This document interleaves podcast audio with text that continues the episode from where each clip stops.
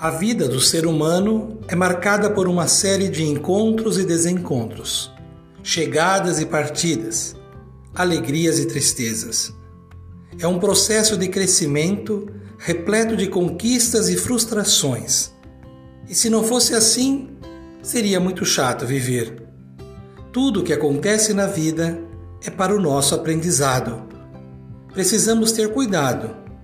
Com respeito às diferenças, não deixemos que a experiência de viver tire de nós o entusiasmo pela convivência fraterna.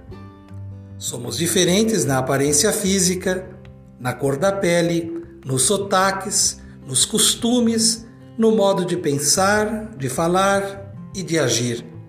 Somos diferentes, mas ao mesmo tempo somos iguais, iguais em dignidade e em direitos. Nascemos livres a liberdade e a unidade são prioridades para a construção de um mundo melhor.